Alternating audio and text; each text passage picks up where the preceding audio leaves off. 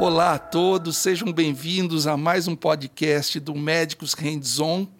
É, não se esqueça de inscre se inscrever no nosso canal. Se você gostar dos vídeos, deixe o seu like lá e nos dê a sua audiência, porque o nosso principal objetivo é conectar a ciência com você, descomplicar a medicina para você.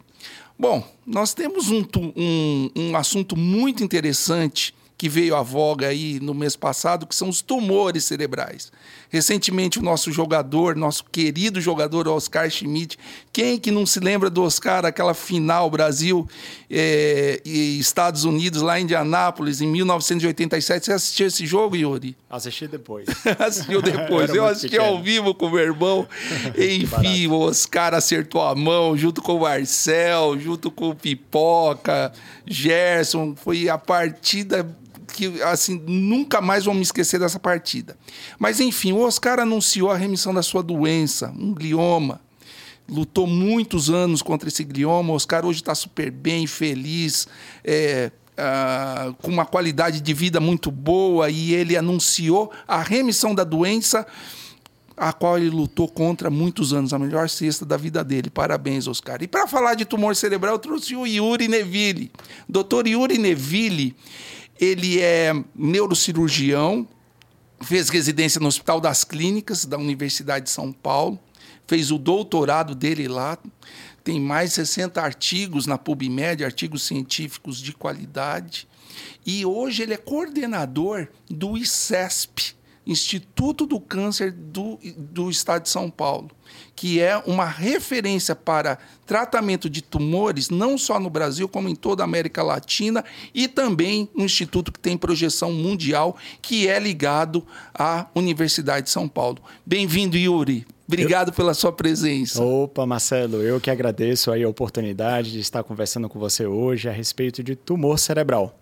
É Vamos... o meu dia a dia. é o dia a dia do Yuri, né? Aliás, uma das primeiras uma das primeiras coletas de dados científicos lá do ICESP foi a, o meu mestrado. Né? Exatamente, Na, a gente estava aqui relembrando. 2008, 2009, com o Helder Picarelli lá, doutor Helder Picarelli, enfim, foi bem legal, não tinha nem comissão de ética lá, eu tive que fazer tudo lá pelo Hospital das Clínicas.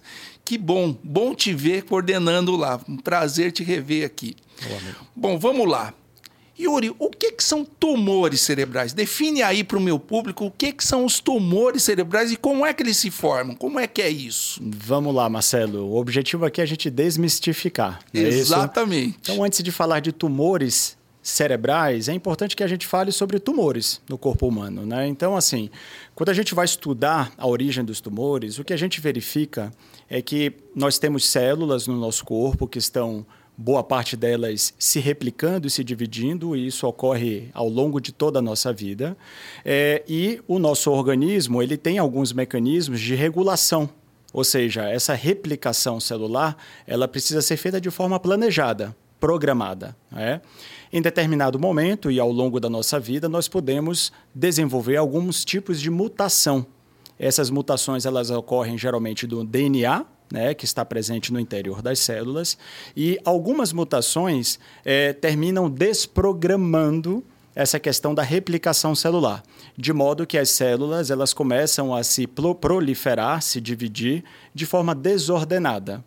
Isso pode acontecer em qualquer parte do corpo, inclusive no cérebro. E daí é que se forma um tumor.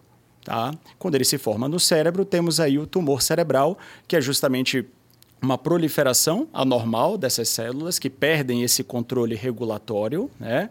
E elas passam a se proliferar e, obviamente, que isso termina gerando eventualmente problemas para a pessoa.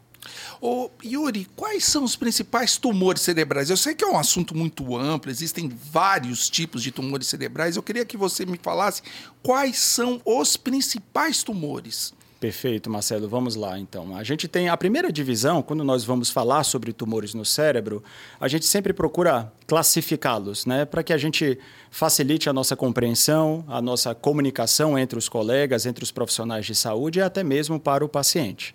É, de modo geral, os tumores no cérebro eles são divididos em dois grandes grupos. temos os tumores cerebrais primários, ou seja, são lá do cérebro. Né? Aqueles tumores que foram originados de células que estão dentro do próprio cérebro, tá? Do outro lado, nós temos os tumores cerebrais secundários, ou seja, são tumores que se originaram em outras regiões do corpo e que eles terminam infiltrando o tecido cerebral. Para se ter uma ideia, em adultos, metade dos tumores são secundários, ou seja, vem de fora. Vem né? de fora, vem de outra parte do corpo. O grande representante aí é o câncer de pulmão, que termina tendo uma prevalência relativamente alta quando a gente vai falar de doenças oncológicas, né?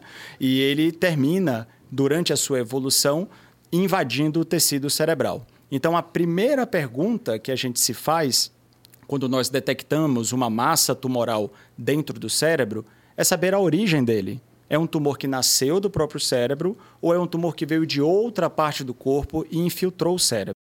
Dos que fora, quais são os principais tumores? Você falou pulmão. Temos aí o líder, que é o câncer de pulmão. Né? Um outro grande representante é o câncer de mama, também. É uma doença maligna bastante prevalente na população e que tem essa predileção também em originar metástases para o cérebro. Metástase é justamente esse Aquele termo, pedaço ou seja, sai. a infiltração de outras regiões à distância de onde foi o local onde o tumor se formou. Geralmente, quando a gente fala em metástase, automaticamente nós estamos falando de uma doença de câncer, ou seja, um tumor maligno. Tá? Então, um outro representante é o melanoma, que é um câncer melanoma. de pele. Né? Ele não é tão prevalente na população, para falar a verdade, o melanoma especificamente falando, né? mas ele tem uma altíssima predileção em invadir o sistema nervoso central. E, e geralmente ele dá metástases múltiplas. Né? Múltiplas, né? exatamente. Vários, vários pedaços em vários, diferentes vários em diferentes cérebro, partes do cérebro e também do corpo humano. Uma outra questão também que a gente é importante a gente deixar aqui bastante claro e desmistificar esse assunto, e é uma pergunta muito frequente dos pacientes que recebem esse diagnóstico terrível muitas vezes, é: doutor, eu tenho um tumor no cérebro, é câncer? Né? Então, isso é uma situação que a gente precisa é, é, esclarecer. Né? É, eu falei anteriormente que o tumor que se origina em qualquer parte do corpo é uma proliferação anormal das células. O que acontece é que essa proliferação ela pode ter um comportamento biológico que seja mais ou menos agressivo. Tudo vai depender de uma série de questões, não só relacionadas ao tipo de mutação que ocorreu e que deflagrou a formação dessa massa tumoral, é, mas também questões do próprio indivíduo. Tá? Então, o tumor, não necessariamente o tumor, é um câncer. Né? Existem os tumores que são considerados benignos e os tumores malignos. Os tumores benignos são aqueles tumores em que as células elas geralmente se proliferam e se dividem é, numa taxa relativamente baixa, ou seja, são tumores que costumam ter um crescimento mais lento. Enquanto que do outro lado nós temos os tumores malignos, aí sim nós chamamos de câncer, que são aqueles tumores em que as células estão se proliferando, são ávidas por sangue, porque a nutrição das células cancerígenas é proveniente justamente da corrente sanguínea. Então esses tumores eles recrutam uma série de vasos sanguíneos e com isso eles conseguem de fato se proliferar numa velocidade absurda. E além disso, o problema não é só se proliferar, e sim infiltrar outras regiões ou invadir outros órgãos. Né? Então, essa é uma outra grande divisão que nós temos aí quando o assunto é tumor. É, agora, você falou dos tumores que vêm de fora. Aliás, nós vamos reabordar essa questão, porque muita coisa mudou. Né? Sim, sim. É, é, é no, no, principalmente câncer de pulmão, melanoma, você vai falar essas novidades depois. E os primários do cérebro, das células cerebrais, quais são os mais frequentes? A maioria é maligno, a maioria é benigno.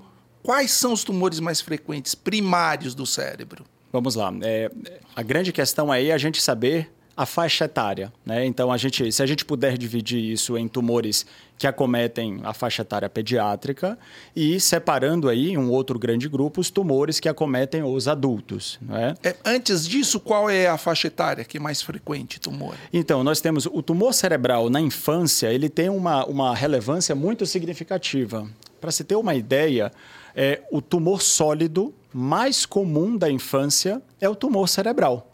Nossa. Então, note que é uma situação, é uma doença que tem uma relevância na faixa etária pediátrica, né? muito significativa. Então, assim, é, é, a gente sempre lembra aí dos linfomas e das leucemias, quando o assunto é doença oncológica em crianças, mas um outro grande representante são os tumores que se originam no, no cérebro, tá?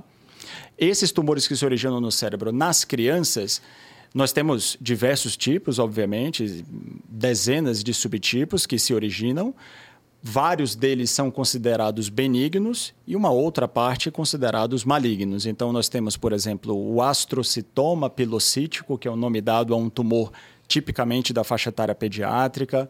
Temos o ependimoma também. Então, o que a gente observa é um pico de incidência, quando o assunto é tumor cerebral, nós temos um pico de incidência até os dois, três anos de vida depois essa incidência ela cai ao longo da vida e depois dos 30, 40 anos nós voltamos a observar um aumento progressivo da incidência de tumores que se originam no cérebro. Bom, então vamos falar mais de adulto. Perfeito. Ah, qual é o tumor primário mais frequente no adulto? Então vamos lá. Quando a gente vai falar de tumor primário no adulto, eu ressalto... Primário eu digo que vem de células do que cérebro. nasceu no próprio cérebro. Né? Temos aí cérebro. um grande representante que são os meningiomas, tá?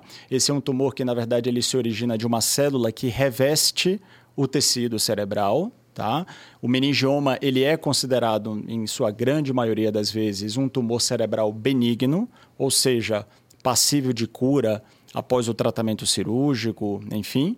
Mas temos uma outra grande família, que é a família dos gliomas. Tá?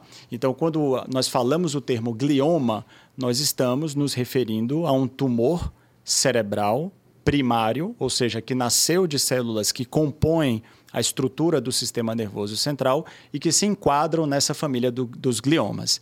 Dentro dessa família dos gliomas, nós temos de novo uma grande classificação. Nós graduamos isso, digamos assim, de grau 1, 2, 3 e 4. É, e a gente procura encaixar nessas categorias e dar uma ideia do comportamento biológico desse tumor. Aqueles que são, digamos assim, mais indolentes, nós classificamos como um tumor grau 1 ou seja, um crescimento lento e que geralmente as chances de tratamento e de um bom resultado são altas. Por outro lado, nós temos os tumores grau 4, que são considerados tumores malignos e agressivos. Um pode virar ele pode nascer benigno e malignizar? Exatamente. Esse é um outro aspecto muito interessante e importante. Toda vez que nós diagnosticamos um tumor no cérebro, principalmente os famosos gliomas, é. É, por mais que nós tenhamos aí um diagnóstico, por exemplo, de um glioma grau 2, o que dá uma ideia, dá uma ideia de um tumor relativamente benigno, Hoje em dia, depois de estudos aí acompanhando por várias e várias décadas, nós notamos que esses tumores, infelizmente, eles podem subir de classificação, ou seja, eles podem migrar de um grau 2 para um grau 3, ou eventualmente de um grau 2 ele virar um grau 4 ao longo da sua evolução. Ao, ao, longo dos anos. Depois a gente aborda isso aí, você aborda. Não, não, claro, claro. Vamos falar de tudo sobre etc. tumores cerebrais. É, tem algum rastreio? Boa pergunta, boa pergunta. Na o, verdade, assim. Quem me perguntou isso foi o Vinícius, lá de Boston, um amigo meu. Ah, é? quando ele viu eu anunciar, ele perguntou. E a Rose também. A Rose perguntou: tem algum rastreio? Tem como você é, detectar precocemente alguma coisa nesse sentido? Perfeito, Marcelo. Isso é uma situação interessante dentro da medicina. Né? Eu acho que vale a pena a gente contextualizar, inclusive, com outros rastreios que são feitos para uma série de possíveis tumores em algumas regiões do corpo. Por exemplo, é, em homens, é, todos sabemos sobre o rastreio para câncer de próstata, né? para cânceres também que acometem o trato gastrointestinal e o intestino. Em mulheres, além desses que eu falei da questão relacionada ao trato gastrointestinal, nós temos o rastreio aí altamente recomendado pelas sociedades médicas, que é o rastreio do câncer de mama e o, e o rastreio do câncer de colo de útero. Tá? Exatamente. Quando o assunto é tumor cerebral, na verdade nós não temos nenhuma recomendação formal de modo a aplicar em toda a população algum exame que a pessoa deva fazer de tempos em tempos. Existe uma exceção que são aquelas pessoas que sabidamente possuem uma síndrome genética, ou seja, uma doença relacionada a, a mutações que ocorrem geralmente em padrões que acometem as famílias, em que essas pessoas, elas sabidamente é, possuem um risco aumentado de desenvolver um tumor cerebral. Aí sim, essas pessoas, elas possuem uma indicação formal de realizar de tempos em tempos algum tipo de exame de imagem do cérebro, de modo a verificar o surgimento, eventualmente, de um tumor em sua fase precoce. Ah, então você já respondeu a pergunta do Reina van der Vini, um seguidor nosso aí do podcast, ele perguntou se havia é, possibilidade de ter a tendência genética de ter um tumor. Ele falou uhum. que o uhum. pai, a mãe Perfeito. É, é, foram acometidos de tumor cerebral, ou seja, raramente isso acontece, mas... Muito raramente. Né? Existem tumores é, que eles têm justamente um, um comportamento que que está muito associado a esse padrão da família. Ou seja, olha, é, o meu avô ele teve um câncer X, é, o meu pai ele terminou desenvolvendo o mesmo câncer. Então, geralmente essa pessoa que está obviamente angustiada com essas questões, ela de fato ela tem um risco aumentado de desenvolver algum tipo de tumor. É, quando o assunto é tumor cerebral, é, a imensa maioria dos casos, eles se desenvolvem ao acaso, ou ao... seja, de forma idiopática, ao acaso. Para ocorrer, basta estarmos vivos. Né? Essa é a grande questão. E, na verdade, Marcelo, isso é uma questão que boa parte dos, dos tumores que se desenvolvem no corpo humano, eles têm esse comportamento. Pelo menos até o, o, o presente momento. A gente sabe que a medicina, a quantidade de estudos a respeito desse tema é um tema efervescente dentro da área da medicina e estamos sempre descobrindo alguns padrões justamente para que a gente possa um dia é, detectar cada vez mais precocemente esse tipo de tumor. Fator de risco? Bom, vamos lá. Geralmente, de novo falando, então assim, o, é, quando a gente fala de. Eu sempre faço essa relação com outros tumores de outras partes do corpo e traço aí as diferenças quando o assunto é tumor no cérebro. Geralmente, os fatores de risco conhecidos para tumores que se originam no cérebro são pouquíssimos, para falar a verdade. Como, por exemplo, as síndromes genéticas, que eu já mencionei, que são essas doenças que acometem famílias e as pessoas, é, obviamente, terminam tendo um risco aumentado, ou pessoas que tiveram algum outro tipo de câncer na infância e elas terminam é, é, é, sendo submetidas ao tratamento com radioterapia. Ah. A radioterapia por exemplo, uma pessoa que teve uma leucemia na infância e que, na ocasião, ela terminou recebendo radiação ionizante através da radioterapia, essas pessoas, ao longo da vida, elas terminam tendo um fator de risco a mais para o desenvolvimento de tumores no cérebro. Aliás, tumores em várias partes, várias do, corpo, partes do corpo, incluindo o tecido cerebral. Então, os fatores de risco, na verdade, eles são é, é, digamos assim, até o presente momento, eles são poucos os que são identificados. Então, existe a própria idade, termina sendo um fator de risco conhecido, como eu falei para você, ao longo da vida do adulto, é, a incidência ela aumenta com o passar dos anos. Então, a gente nota que a idade ela termina sendo um fator de risco, apesar de ser algo que a gente não pode interferir, a gente não pode modificar. É diferente, por exemplo, de alguns tipos de tumores, como, por exemplo, sabemos que o cigarro, né, o tabagismo, termina é, é, modificando absurdamente o risco de uma série de doenças, inclusive alguns tipos de cânceres, como, por exemplo, o câncer de pulmão, o câncer de estômago, né, o, o câncer de bexiga. No cérebro, a história é um pouco diferente. Ah, você falou de radioterapia, excesso de tomografia na infância. Exato, essa é uma outra questão também, é importante. Então, algumas é, crianças que possuem algum tipo de problema de saúde e que precisam realizar exame de tomografia é, com uma frequência bastante elevada, existe uma preocupação, né? Então, geralmente, os médicos que atuam é, é, com pacientes pediátricos, eles têm essa preocupação, porque a tomografia, ela ela funciona através do mecanismo de uma radiação ionizante. É claro que com a evolução dos aparelhos ao longo do tempo, a dose de radiação que é entregue ao paciente, ela modificou de uma forma absurda, né? O que aumentou muito a segurança desses exames aí que são utilizados muito comumente. Até pelo tempo de exame, né? Exatamente. Eu sou da época que levava, eu, eu já vi aparelho que levava meia hora fazer uma tomografia. Pois é, e hoje temos aparelhos que fazem um rastreio em segundos, não dura nem um pá, minuto, é uma coisa absurdamente mudou, rápida. Mudou muito, a medicina avançou bastante. Bom, vamos lá. Existe uma pergunta que não quer calar. Doutor, eu tenho dor de cabeça todo dia. Eu acho que eu tenho um tumor na cabeça, né? Inclusive a Érica me perguntou isso. Nossa, eu, tenho muita, muito, dor de cabeça muito frequente, muito prolongada. É esse o principal sintoma do tumor? Fala aí pra gente. Boa, Quais Marcelo, são os principais essa... sintomas? Essa é a pergunta que a gente recebe todos os dias todos no consultório, dias, né? É. Todos os dias. E, na verdade, assim, é, é, é importante que a gente fale a respeito da incidência da dor de cabeça, que o termo médico é cefaleia, na população. É, eu acho que todo mundo já teve ou vai ter dor de cabeça pelo menos uma vez na vida. Né? Então, assim, a dor de cabeça é um sintoma, é uma queixa extremamente comum na população. Né? É, Para você ter uma ideia, é, e, e, não é só às vezes de forma esporádica, existem pessoas, por exemplo, que sofrem de enxaqueca e que têm dores terríveis de cabeça todas as semanas, às vezes até todos os dias, né?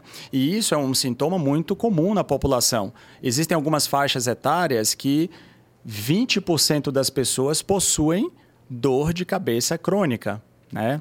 Geralmente, a gente observa isso no sexo feminino em mulheres adultas jovens. Então, note que é, é, é, de fato um sintoma muito prevalente na população, mas é importante que a gente sempre chame a atenção que a dor de cabeça de forma isolada geralmente ela não é causada por um tumor cerebral. Quer dizer, não é o principal sintoma, então. Não é. De longe. A grande questão são os outros sintomas que acompanham essa dor de cabeça, que são Muito os famosos bom. sinais de alarme. Aí sim, é, nós temos não só uma simples dor de cabeça. Então, assim, por exemplo, doutor, eu nunca senti dor de cabeça, eu tenho 40 anos e hoje eu tenho sentido uma dor de cabeça muito intensa, algo que eu nunca tive na minha vida. Bom, é, é claro que a enxaqueca ela pode acontecer, ela pode iniciar o quadro em qualquer fase da vida. Mas é um sinal de alarme que a gente deve guardar essa informação e, eventualmente, é, é, recomendar a investigação dessa pessoa com exames de imagem. Ou, por exemplo, olha, doutor, a minha dor de cabeça é tão forte que eu tenho muitos vômitos. Ou, por exemplo, eu tenho uma turvação visual. Tá? Então, esses são padrões de sinais de alarme que o médico deve estar muito atento. Ou, por exemplo, além da dor de cabeça, eu notei que é, eu estou tendo uma dificuldade para movimentar alguma região do corpo. Né? Quer dizer, o déficit Exato, Essa dificuldade está acima da dor. Né? Quando a dor de cabeça está associada a uma alteração neurológica, então nós estamos falando aqui do controle dos movimentos, é, da sensibilidade em algumas regiões do corpo, da capacidade da pessoa falar, da capacidade da pessoa ler. Então, toda vez que a gente tem uma dor de cabeça, uma pessoa que passa a ter dor de cabeça é, e ela, além da dor de cabeça, ela refere outros sintomas, aí nós temos os sinais de alarme. E isso é uma recomendação formal para que a gente, sim, realize uma investigação complementar nessas um pessoas. Exame de imagem, etc. Exatamente. Agora, algumas pessoas que têm dor de cabeça crônica, e eu já esclareci aqui que é algo muito comum na população e que de repente em alguma fase da vida ela fala, olha, eu sempre tive dor de cabeça, tenho dor de cabeça desde a minha adolescência é, e a minha dor de cabeça ela tinha esse, esse, esse padrão. E eu tenho notado que no último mês essa dor de cabeça ela está diferente, doutor. É uma dor de cabeça que geralmente agora ela vem de manhã cedo, logo quando eu acordo, é o momento que essa dor de cabeça vem com maior intensidade. Eu estou tendo tontura também, eu estou apresentando uma certa dificuldade para enxergar as coisas. Então, veja, a mudança do padrão da dor de cabeça que a pessoa sempre teve. Muito então, importante. esse também é um sinal de alarme que a gente precisa estar atento. Ah, muito importante. Quando, por exemplo, o tumor ele pode se manifestar sem dor de cabeça, existem outros sinais importantes? mais importantes sim, que a dor? Sim, sim. Então, assim, só esclarecendo, né? A dor de cabeça, ela pode sim estar associada ao surgimento de um tumor cerebral.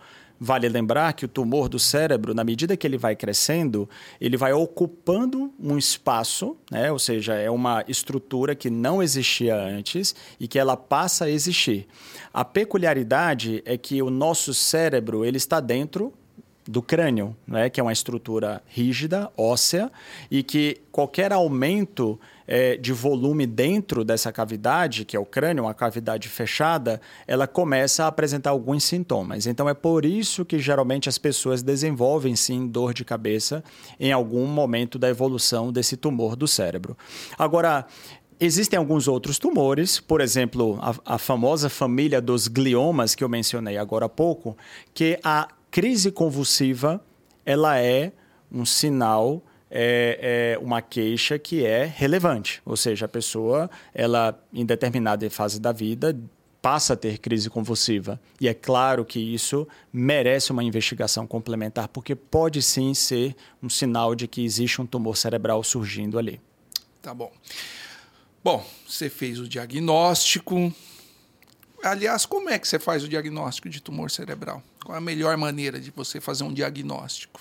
Então, o diagnóstico de um tumor cerebral, ele, claro que ele passa aí por uma questão de uma anamnese, ou seja, aquela conversa que o paciente tem com o seu médico e que o médico esclarece algumas dúvidas, faz algumas perguntas, o paciente também refere tudo que está sentindo Existe também o exame físico, que é muito importante. O exame neurológico ele pode ali demonstrar algumas alterações que já direcionam para o que existe de fato um, um, um, problema acontecendo de natureza neurológica.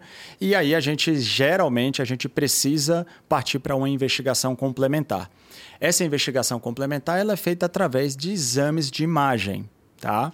Temos aí dois grandes representantes a tomografia computadorizada, que falamos agora há pouco.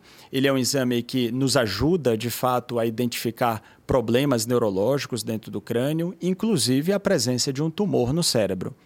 Agora, existe um outro exame, que é uma tecnologia que já está disponível há várias décadas, que é a ressonância magnética.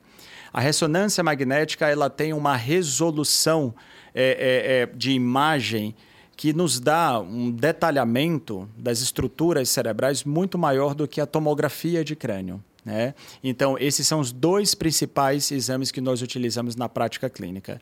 Geralmente, a ressonância magnética ela é capaz de identificar tumores, mesmo que eles sejam milimétricos. Exatamente. É, é, a capacidade de detecção do tumor pela ressonância é muito maior. É muito do que maior. A tomografia, né? Exatamente.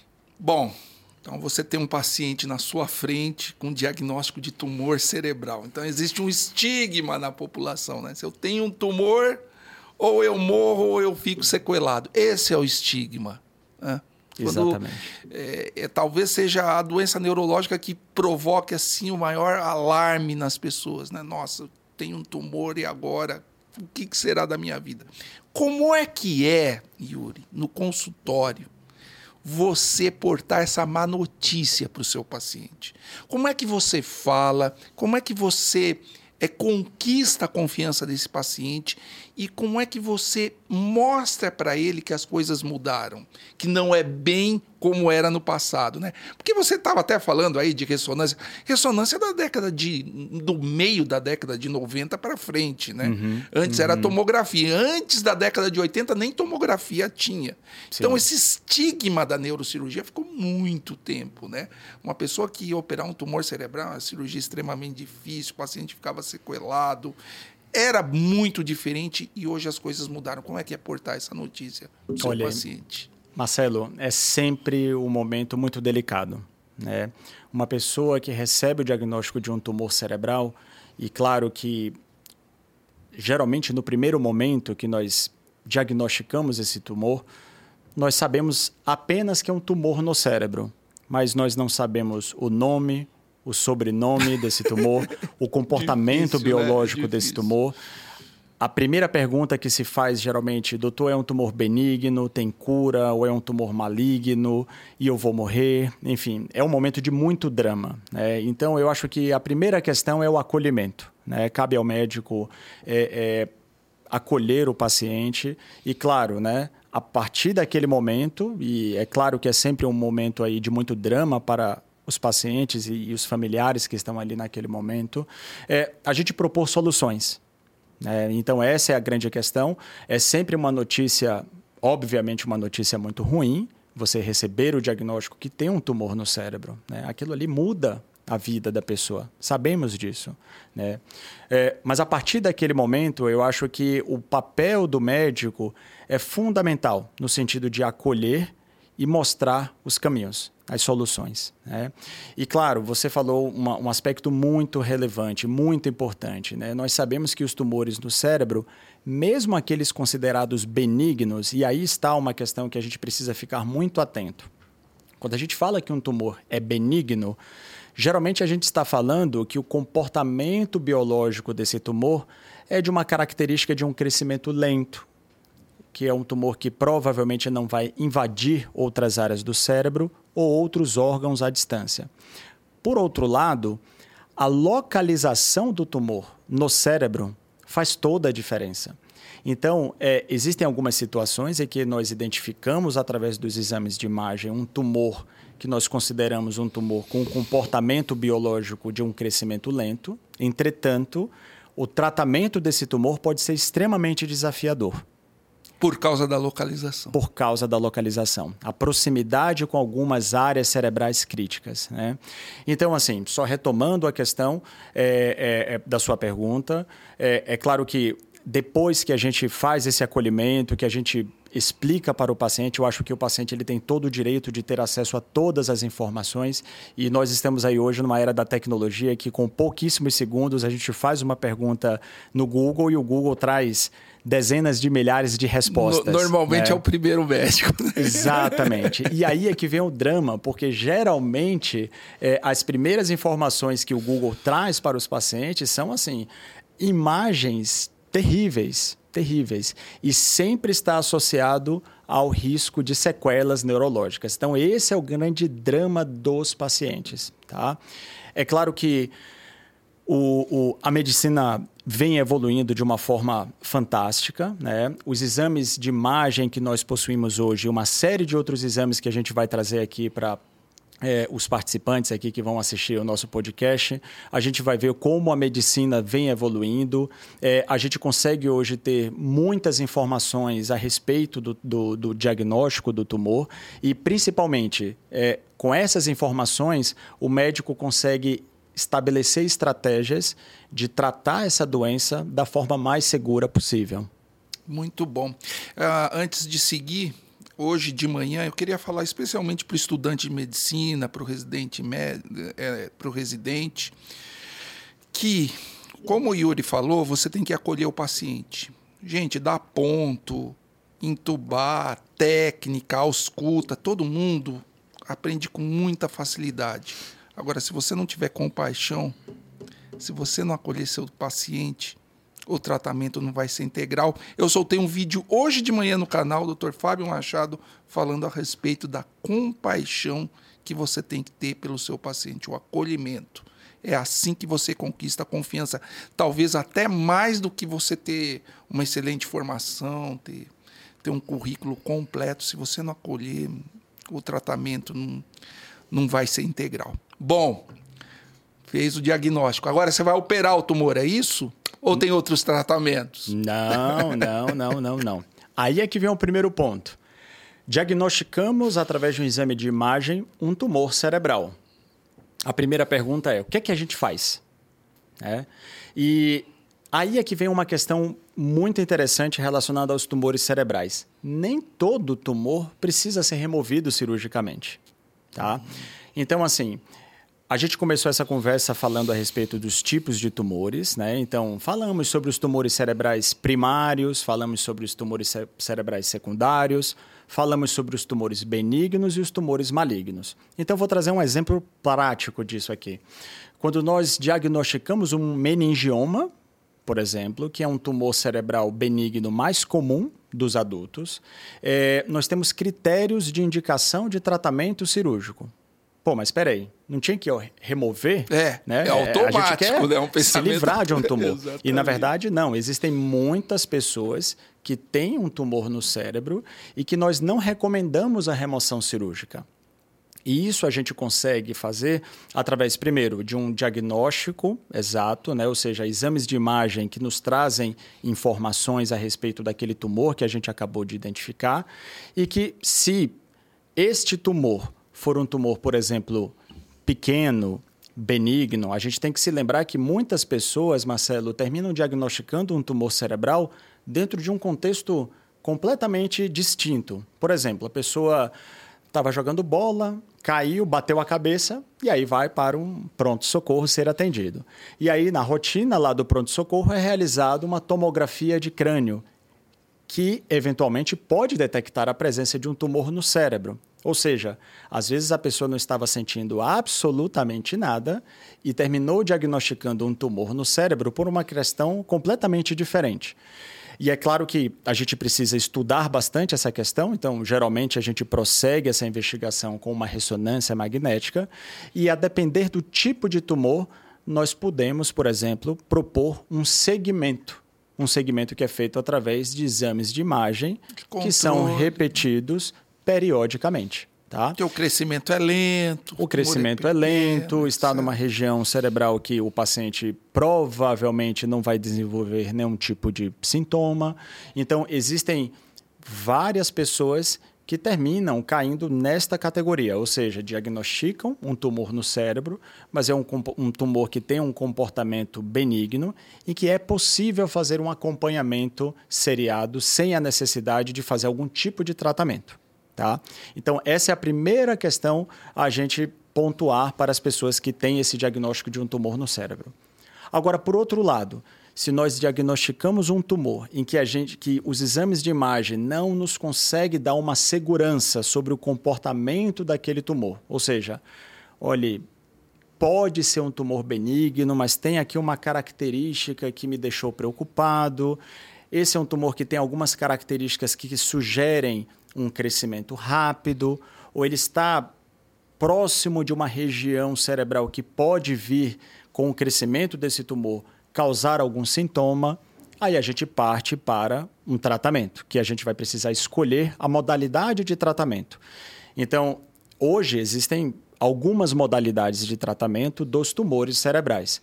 De fato, a cirurgia termina sendo uma modalidade importantíssima de tratamento destes tumores, mas não é a única. Tá? Então, nós temos aí outros grandes representantes que são a radioterapia, ou seja, através de radiação ionizante focada exatamente na lesão tumoral, é possível que a gente consiga conseguir o controle desse tumor, ou seja, inibir o crescimento dele ao longo do tempo, ou eventualmente até esse tumor diminuir com o passar do tempo.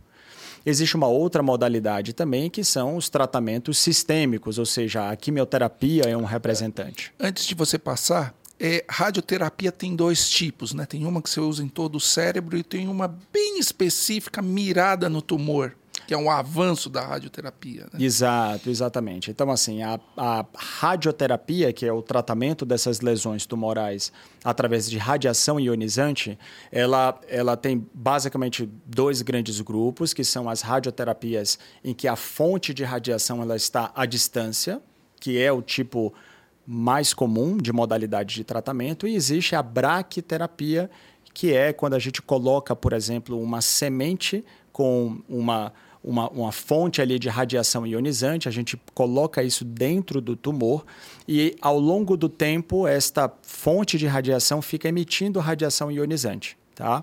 É, quando nós falamos de tumores no cérebro, a telerradioterapia, que é a terapia em que a fonte de radiação ionizante está à distância, de fato termina sendo a imensa maioria das vezes. Agora, a radioterapia, assim como a cirurgia, assim como os exames de imagem, ela evoluiu bastante ao longo do tempo. Então, hoje é possível a gente entregar para o paciente uma altíssima dose de radiação com extrema precisão. Tá? Então, depende muito do comportamento do tumor, se é uma lesão única ou se são lesões múltiplas. Né? Vale lembrar que, principalmente aquelas pessoas que possuem metástases no cérebro, ou seja, um câncer de outra parte do corpo e que infiltrou o tecido cerebral, eventualmente essas pessoas podem ter mais de um tumor no cérebro. Então, essa radioterapia, ela precisa ser ajustada e é feito um planejamento. Esse planejamento é feito, inclusive, em uma atuação em conjunto de um físico especializado no planejamento dessa radioterapia e o radio-oncologista ou radioterapeuta. Né? Então, essa radiação que é entregue ao tecido cerebral, ela pode ser mais difusa ou mais focalizada. Aí depende é, é, do tipo de tumor, da quantidade de tumor, do comportamento biológico dessa lesão. É, essa, essa radioterapia mais focada foi um grande avanço. Né? Sem dúvida alguma, foi um grande avanço. Inclusive, é, é ela até ganhou o nome de radiocirurgia. É. Né? Então, e isso termina sendo, inclusive, um nome até que causa uma certa confusão, porque quando o nome cirurgia nos remete aí a uma incisão cirúrgica feita por um cirurgião. É. Né? E, na verdade, a radiocirurgia é uma das modalidades da radioterapia, em que geralmente é entregue uma altíssima taxa de radiação em uma sessão única ou em pouquíssimas sessões. É, inclusive não abre a cabeça, né? não precisa de abrir a cabeça. Lá, não precisa. O crânio íntegro, a radiocirurgia vai lá e entrega. Fala aí do tratamento sistêmico que você estava falando. Então, aí voltando aí a uma outra grande modalidade, né? Então, só retomando. Desculpa, sistêmico é no sangue, tá? Então vamos lá. temos a cirurgia, temos a radioterapia e temos aí as modalidades de tratamento sistêmico, que são medicações que são dadas ao paciente. Essas medicações elas podem ser dadas ou pela veia, né? São as medicações de uso intravenoso, ou elas podem ser dadas por comprimido. Claro, existem outras formas de se entregar essa medicação para o paciente, como por exemplo alguns dispositivos que entregam essa substância diretamente no interior é, é, é, é do, do tumor, ou por exemplo medicações que são aplicadas no espaço licórico através de uma punção na coluna lombar, enfim. Mas o grande representante aí estão aí nos, nas modalidades de tratamento sistêmico através de medicações que são dadas ou por boca, né, via oral, ou através da veia. Tá? Bom, é, o Yuri falou, então, antes você tinha radiocirurgia para o cérebro todo, né? A radioterapia para o cérebro todo, hoje virou radiocirurgia para alguns casos. E quando a gente fala em tratamento sistêmico no sangue, todo mundo se lembra da quimioterapia, que é uhum. é alguma coisa mais traumática, né? Exato. E hoje já existem tratamentos, e você vai falar um pouquinho aí da, dos tumores do cérebro que vem de fora, que é pulmão, mama, que a medicação é específica para o tumor né? Ela vai atuar Marcelo. lá direto no tumor. Então, por exemplo, a radioterapia ampla a, a, atingia todo o cérebro para pegar vários, para pegar um tumor, por exemplo. Hoje você já consegue direcionar através de radiocirurgia e a no tratamento sistêmico também. Você consegue dar substâncias para o paciente que vão atuar exatamente lá no tumor, porque qual que é o problema da quimioterapia? Além de atuar nas células do tumor, atua em todas as células do corpo, dá náusea, vômito, cai cabelo, quer dizer, o cabelo não nasce, né? As células Exato. do cabelo não se replicam. Conta aí um pouquinho para a gente desse tratamento específico que revolucionou o tratamento aí de do, dois tipos de tumor que podem, pelo menos dois tipos de tumores, que podem mandar metástases para o cérebro. Marcelo, você, você falou a palavra certa, é uma revolução. Né? É uma revolução no tratamento de pessoas que possuem doenças malignas, oncológicas, né? que são é, é a famosa medicina de precisão. Ou seja, os tratamentos eles estão cada vez mais personalizados. Né? É, então, uma vez que a gente consegue remover um pedaço desse tumor e que a gente faz um estudo dessas células tumorais e hoje os estudos que são feitos no laboratório, que a gente usa o termo aí de biópsia, né? ela não só analisa a característica das células, a gente precisa de mais detalhes. Então existe aí uma análise inclusive molecular. E aí com isso a gente consegue perceber alguns padrões e identificar quais mutações é, determinaram o surgimento daquela doença tumoral. É. E aí, com isso, é, é, os estudos evoluíram de certa forma que é possível desenvolver drogas que atuam especificamente naquela mutação, ou seja, em uma molécula que está presente exclusivamente dentro de células cancerígenas. Né? Como você bem falou, a quimioterapia, que é um tratamento, uma modalidade muito importante ainda de tratamento, sem dúvida alguma, ela modifica de forma significativa a evolução de várias doenças oncológicas, eventualmente até conferindo a cura de alguns pacientes através da quimioterapia. É, mas hoje nós temos aí duas novas modalidades que, particularmente na última década, os estudos estão avançando de uma forma realmente impressionante, que é a imunoterapia e a terapia-alvo. Tá? A imunoterapia é justamente uma estratégia de tratamento em que nós aplicamos uma medicação que, digamos assim, ensina o próprio sistema imune da pessoa a combater a doença cancerígena. Tá? Então isso é realmente impressionante, é impressionante. Né? Então assim é uma forma que é, é uma estratégia que vem ganhando espaço cada vez mais na medicina, principalmente aí na área da cancerologia, que é justamente essa, é uma estratégia extremamente interessante porque você consegue através de uma medicação que é aplicada com o intuito de, de, de, combater uma doença oncológica e você utiliza o próprio sistema imune da pessoa, o sistema de defesa interno que todos nós temos. Né? E existe a terapia-alvo. A terapia-alvo é justamente o desenvolvimento de drogas que, através daqueles estudos que nós fazemos hoje de aspectos moleculares, a gente consegue identificar com precisão quais são as moléculas que estão perpetuando a doença cancerígena. E com isso, a medicina conseguiu desenvolver algumas substâncias que atuam lá dentro da célula ou até mesmo dentro do núcleo da célula, se ligam a uma molécula em específico e com isso a gente consegue ter excelentes resultados aí para uma série de cânceres. É, é verdade que essas duas novas modalidades ainda para os tumores cerebrais primários, elas ainda estão numa fase de muitos estudos, é, mas para uma série de cânceres sistêmicos, como por exemplo câncer de pulmão, câncer de mama, é, o melanoma, é, nós já temos essas modalidades disponíveis. Agora, é claro, é sempre dentro daquele contexto da medicina de precisão, ou seja, é, é a gente precisa remover um pedaço desse tumor, fazer um estudo muito detalhado, entender quais mutações, quais as moléculas envolvidas na perpetuação dessa doença oncológica. E a partir daí, propor um tratamento personalizado. Bom, eu me lembro quando eu fiz mestrado lá no ICESP, quando a gente coletou, meu mestrado era uso do ultrassom na, nas metástases cerebrais, é, com o Dr. Helder. É, eram 78 pacientes, acho que quatro anos depois, eu fui ver a lista, tinha um vivo. Um vivo. Isso foi em 2012, 2013. Eu lembro que quando eu dei a aula da dissertação, o Marcos Maldaun estava, o Dr. Marcos Maldaun estava lá na amigo. banca, o grande amigo ele aí eu coloquei assim, ó, então prognóstico, né? Quer dizer, quem tem metástase cerebral vive quanto tempo? Normalmente um ano. Ele olhou assim, e falou, ó, isso aí tá mudando, viu?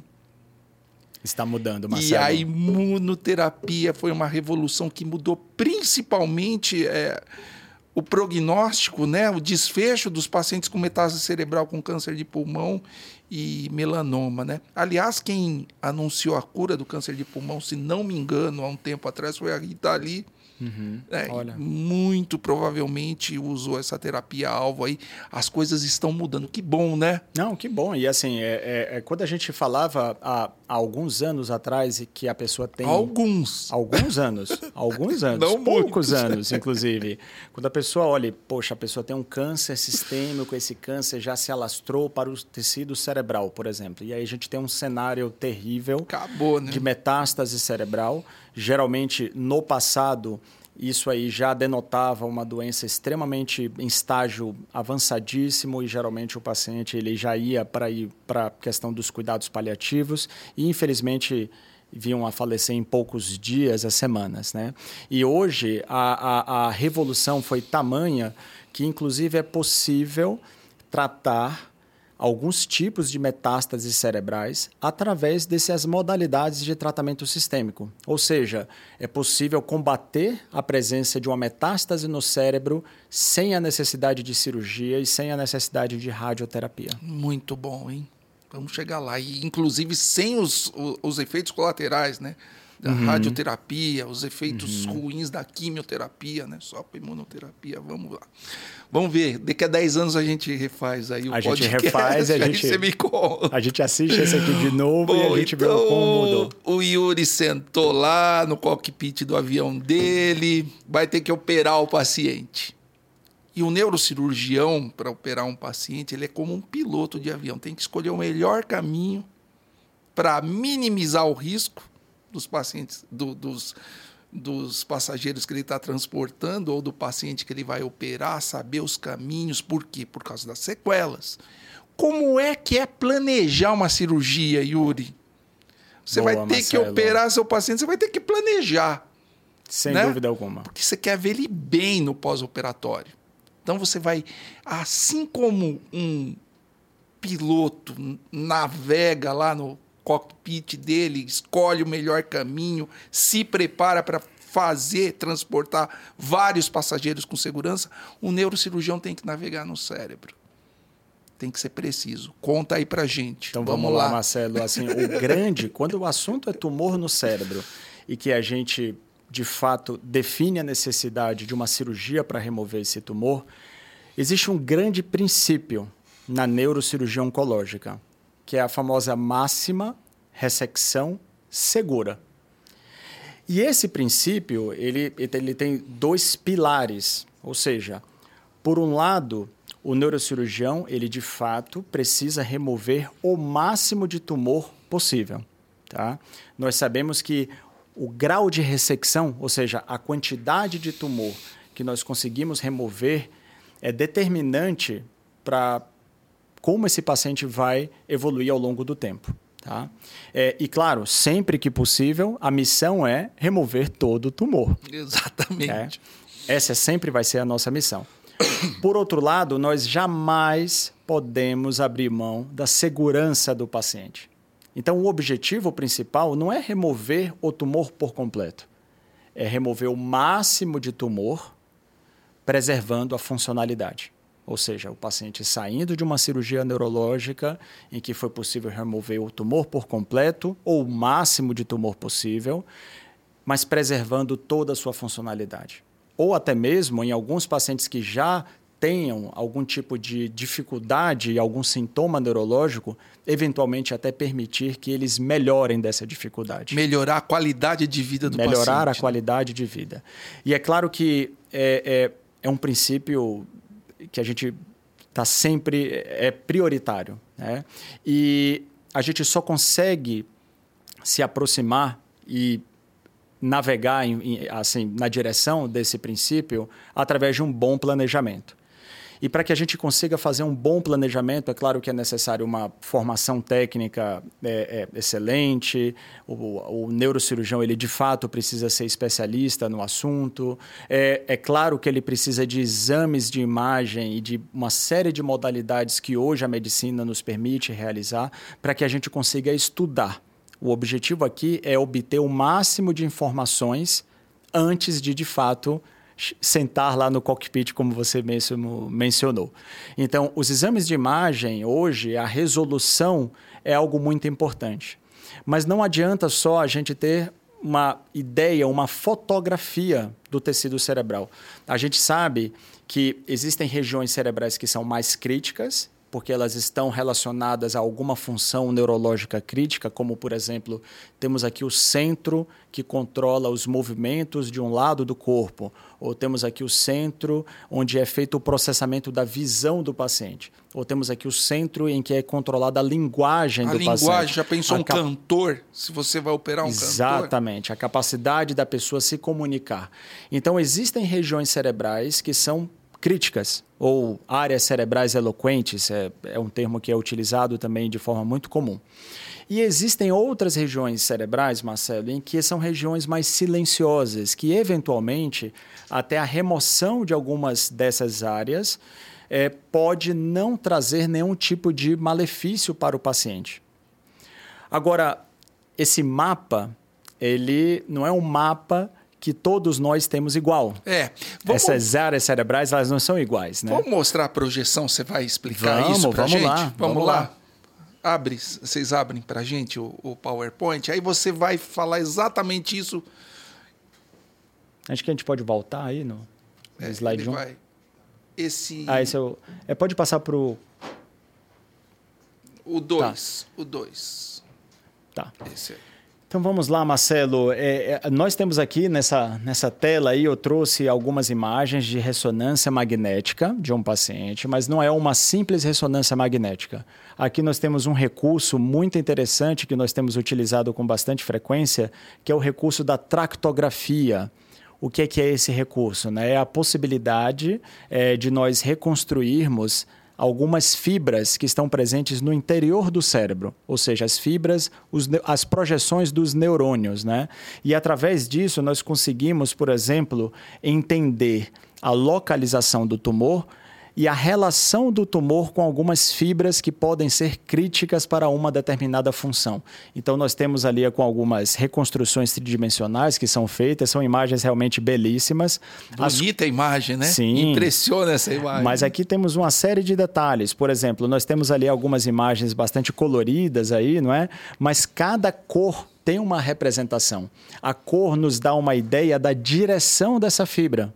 Então, por exemplo, a, a, fibra que está ali na cor, representada na cor azul, ela não é azul por acaso. É azul porque ela está representando a direção daquela fibra. Então, o verde tem uma conotação, o vermelho nos diz uma outra informação e a fibra na cor azul também nos diz uma outra informação. E aí, com isso, a gente consegue ter um, fazer um planejamento, montar uma estratégia de tratamento cirúrgico é, que, sem dúvida alguma, aumenta muito a precisão e, em última análise, aí a segurança do procedimento. Então, esse é um paciente, por exemplo, que tinha um volumoso tumor cerebral é, em cima da área motora. Então, veja... Está encostadinha Está encostada, ali, né? né? Então, veja a dificuldade que nós temos aí nesse caso, né? Dessa pessoa que tem um tumor cerebral que nasceu caprichosamente ali na região cerebral que controla os movimentos de todo o lado esquerdo do corpo. E qual é a missão? A missão é remover o máximo de tumor preservando, obviamente, os movimentos do lado esquerdo do corpo. E você já sabe que se você for ali ficar mexendo muito, Exatamente. pertinho, Exatamente. paciente pode sair sequelado. Então note como a, a, a, evolução aí das questões aí dos avanços tecnológicos nos auxiliam no nosso dia a dia, né? Aqui na outra imagem nós temos aí uma representação das fibras cerebrais. Aqui, é, volta, volta, volta. É, aqui nós temos aí a, a representação, um, um, volumoso tumor cerebral e a relação dele também com as fibras que estão é, é, passando é, na margem desse tumor. E isso a gente consegue fazer um planejamento de saber, olha, aqui nós temos neste quadrante nós temos uma região que é muito crítica, que e isso modifica a estratégia do cirurgião, os instrumentos que o cirurgião vai utilizar para remover o tumor em determinada região do cérebro. Na próxima Pode projeção. Você dá Aqui... um clique no filminho para gente? Aqui eu trouxe um vídeo de um, de um recurso que nós utilizamos, que é através é, da reconstrução tridimensional, em que nós conseguimos, por exemplo, entender a relação do tumor com as estruturas do crânio, né? E com isso a gente consegue rodar essa imagem manipular, é, é, ampliar a imagem de modo que a gente consegue entender a relação do tumor com uma série de estruturas vizinhas. E isso auxilia muito o cirurgião é, no sentido de realizar a cirurgia que tem que ser feita da forma mais precisa, rápida e segura para o paciente. Você otimiza o tamanho da incisão que você vai fazer, faz exatamente no lugar. E outra coisa, o neurocirurgião não pode ficar abriu lá, não pode ficar adivinhando onde está o tumor, né? Exato, são, exatamente. Você vai mexer em estruturas importantes e a chance de sequelar o paciente é muito grande. Por isso essas imagens são muito importantes. Né? São imagens belíssimas, mas que de fato modificam e auxiliam auxiliam muito significativamente o nosso trabalho no dia a dia. Tá joia. Você pode. Pode passar o próximo. Então aqui é uma... É, essa é a mesma imagem. Aqui de novo, né, mais alguns exemplos aí da, desse recurso que nós temos aí da tractografia e o planejamento que é feito. Notem aí a relação desse tumor cerebral bastante volumoso com uma série de fibras é, críticas, né? Então notem de novo, né? A questão ali em azul é o trato relacionado ao controle dos movimentos, que é o famoso trato córtico-espinal. Ele se projeta do córtex cerebral, ou seja, da superfície do cérebro, as fibras, os neurônios que saem daí, Marcelo, eles vão se projetar até um músculo. Ou seja, a fibra sai de lá da superfície do cérebro, tem todo um trajeto por dentro do cérebro é, é, é, sai da cavidade craniana, vai para a medula espinal, que está dentro da coluna vertebral, e aí então vai lá na outra extremidade, que vai ser um músculo, por exemplo, o bíceps ou o quadríceps na perna. Então, notem é, é que a, a gente tem uma imagem aqui do cérebro e a gente consegue entender a relação do tumor com essas fibras críticas aí para uma determinada função cerebral. Ou seja, essa, essas imagens fazem você ter uma estratégia precisa da onde é que você pode mexer, onde é que você pode navegar para evitar sequelas no paciente. Exatamente. A gente estabelece, digamos assim, um plano de voo, né? Mas é claro que o neurocirurgião ele precisa estar atento às situa situações que ocorrem dentro da cirurgia e que é, a gente é obrigado a modificar o nosso planejamento inicial. É como se então, você achasse uma tempestade no meio do seu plano de voo. Exatamente, exatamente. Tempestade. Alguma situação que não era, não foi exatamente antecipada, mas é claro que é, com o estudo detalhado, com um bom planejamento a gente consegue antecipar eventuais dificuldades que vão surgir na cirurgia. Então é por isso que a tecnologia elas nos auxilia de uma forma muito significativa. Pode passar o próximo. O próximo slide. Bom, Vamos lá. Aí você, você ainda não começou a operar o paciente. Aí você estava falando que o cérebro, apesar de haver um padrão de, de haver um padrão de regiões com funções, o cérebro de todo mundo não é igual. Você não é igual. Precisa de descobrir e ser estratégico para ver onde é que você pode mexer e onde é que você não pode mexer. A imagem te deu uma ideia, mas agora você quer partir para estudar a função mesmo no cérebro. Exatamente, é exatamente. Se o objetivo é preservar a função, que é um dos grandes pilares aí da neurocirurgia oncológica, é fundamental que a gente entenda onde está esta região. Né? Então, é justamente esse é um recurso fantástico que nós utilizamos na nossa prática também, coisa do dia a dia mesmo, que é o mapeamento cerebral. Ou seja, é, durante a cirurgia, nós estimulamos uma série de regiões do cérebro e a gente consegue identificar com precisão onde está o controle de uma determinada função neurológica naquele paciente. Tá? Porque, como você mesmo mencionou, existem padrões, ou seja, nós sabemos, através dos estudos, é, que aquele tumor ele está próximo de uma determinada região crítica do cérebro.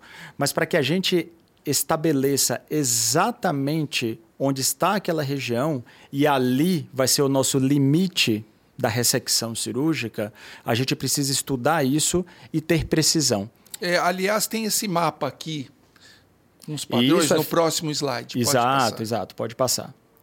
Então, aqui, por exemplo, é um padrão, né? é um mapa, aqui é, é, é uma figura ilustrativa extraída de um artigo de um grupo europeu, em que essas, essas regiões aqui, Marcelo, só para você ter uma ideia, esse é o hemisfério cerebral, a representação de um hemisfério cerebral esquerdo, que em praticamente 90% das pessoas, o hemisfério cerebral dominante, esse é o termo que nós utilizamos, é para a função da linguagem. E quando nós falamos de linguagem, a gente não está falando somente da linguagem da expressão verbal, nós estamos falando da compreensão, da leitura, né, da escrita.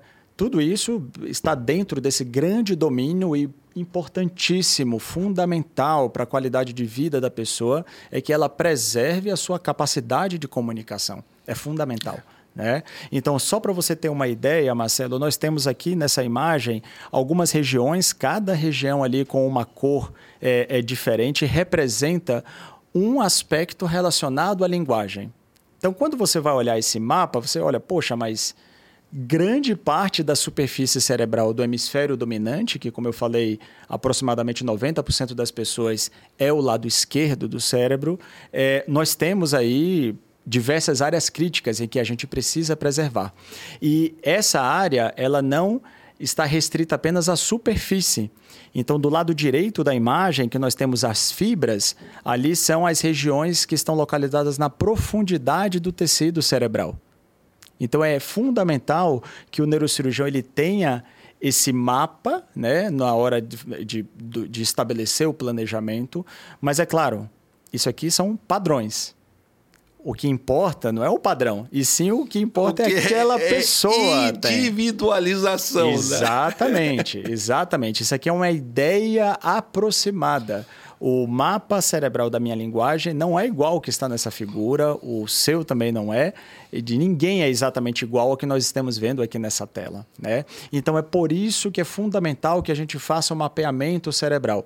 E muitas vezes, Marcelo, isso é feito é, não somente pelo neurocirurgião, nós somos auxiliados por um outro profissional médico, o neurofisiologista, que fica dentro da sala de cirurgia. Nós somos assim, é, o, é uma relação ali muito, muito, muito próxima, de extrema confiança e de sintonia para que a gente determine com precisão e de preferência rapidez as áreas cerebrais em que precisam ser preservadas. Preserva. Onde é que você vai navegar, né? E onde eu vou navegar para alcançar o objetivo, relembrando que o objetivo é tirar, tirar o máximo de tumor. Então vamos ver o Yuri mapeando aí, o, o individualizando o mapeamento de um paciente. Pode passar o próximo slide aí. Vamos lá. Essa a gente colocou uma das. Isso. Aqui, aqui é importante que a gente fale o seguinte: quando, quando o objetivo é mapear a linguagem, Marcelo, existe uma peculiaridade. A única forma é, que nós temos de mapear com precisão e segurança a linguagem de um paciente é não há outro caminho. É através da cirurgia com o paciente acordado. É a melhor maneira. Essa é a melhor maneira, é a maneira mais confiável.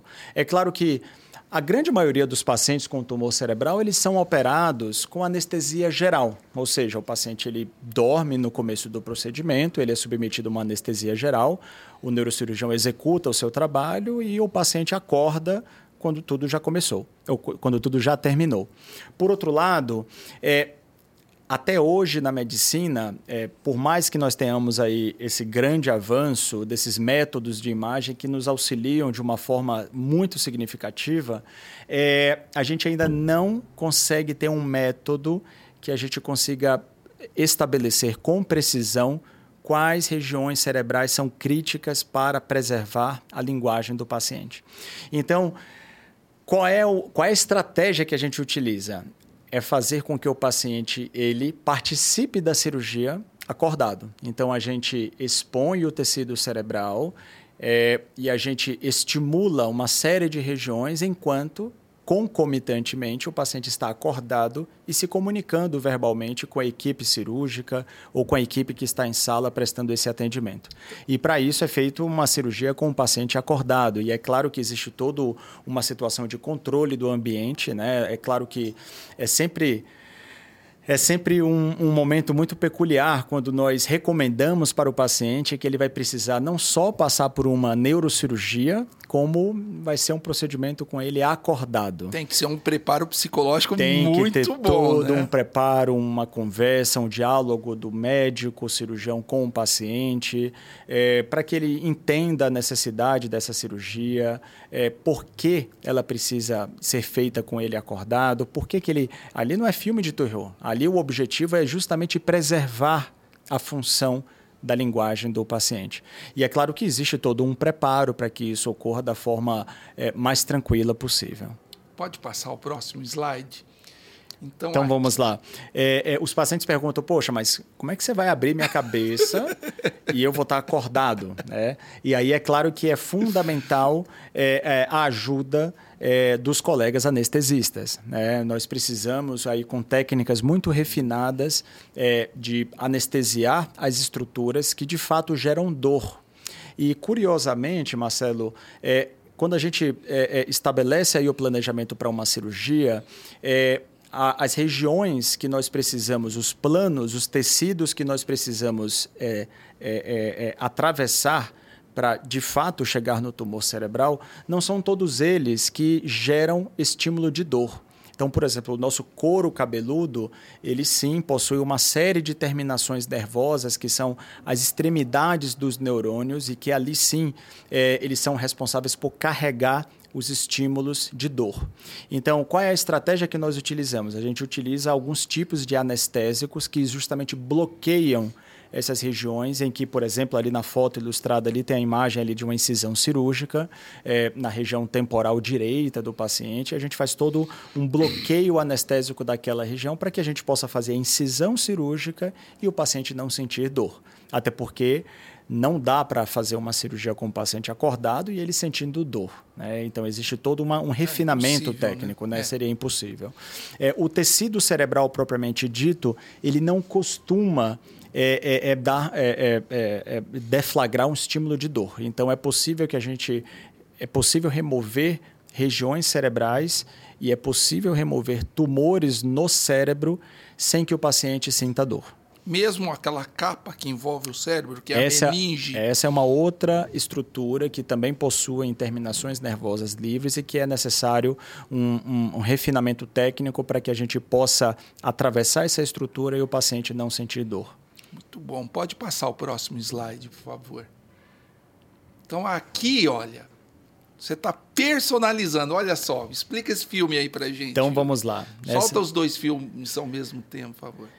Isso. Aqui do lado esquerdo a gente tem um tecido cerebral exposto, né, em que eu estou utilizando um instrumento ali para estimular as regiões cerebrais. E aqui notem que o paciente ele começa a ter movimentos na sua boca que são justamente a, a, o momento em que a gente identifica a área cerebral responsável pela musculatura da boca. Você pode repetir esse filme? É, vamos passar aqui do lado esquerdo. Aqui é o instrumento que eu encosto na região do cérebro exposto é, é, e com isso eu consigo estimular regiões específicas. Olha lá a língua dele mexendo, né? Isso, né? a língua ela mexe ali de uma forma sutil. É claro que é importante que a pessoa que está é, é observando o paciente tenha, obviamente, uma formação técnica para detectar essas nuances que demonstram aí que nós atingimos a região cerebral que a gente precisa é, é preservar agora vamos ver o próximo o slide. Próximo, o, o próximo vídeo é o momento em que a gente detecta a área cerebral que movimenta, que controla os movimentos do ombro e do braço do paciente. Então, notem que em determinado momento ele começa a ter alguns abalos que são sutis. Notem a movimentação. Aí. Esse é o momento que a gente consegue identificar que nós estamos ali em cima da área cerebral que controla os movimentos do braço. Ou seja, você personalizou aquela área, aquela área você já sabe que não, eu vou ficar longe Exatamente. daqui. Exatamente. muito bom, muito bom. É, é... Só uma pergunta, hum. até o Gui me perguntou, né? Hum. Mas isso você tem que estar em hospitais de ponta, hospitais é, é fácil achar essa técnica? Por exemplo, aqui na cidade de São Paulo? Marcelo, é, curiosamente, a cirurgia com o paciente acordado, ela já existe há muitas décadas. Na verdade, é, um, é uma técnica que foi descrita no começo do século passado. Mas é claro que de lá para cá, é, uma série de de, de questões de métodos de segurança tornaram esse procedimento mais reprodutível, né? É, e é uma técnica que hoje é muito mais segura do que, obviamente, era no século passado.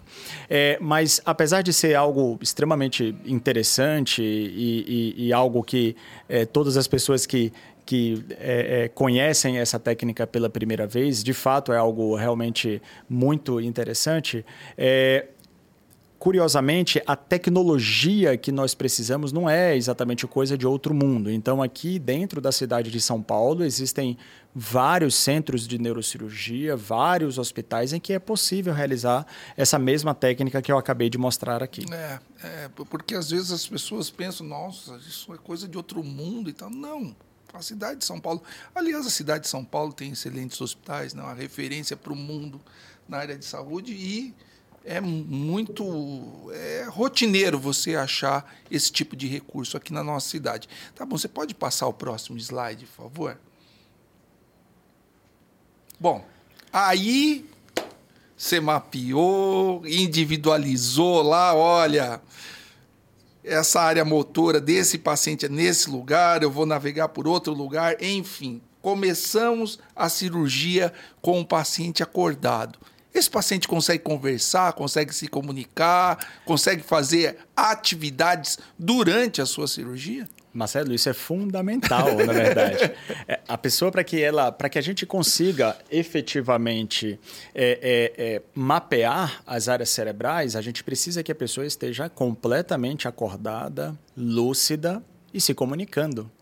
Então vamos mostrar aí. Vamos, vamos lá. E nesse momento aí a gente faz o mapeamento da área da linguagem. A, B, C, D, E, F, G, H, I, J, K, L, M, E ali atrás você está operando. Exato, exato. Agora vem um detalhe que eu vou explicar.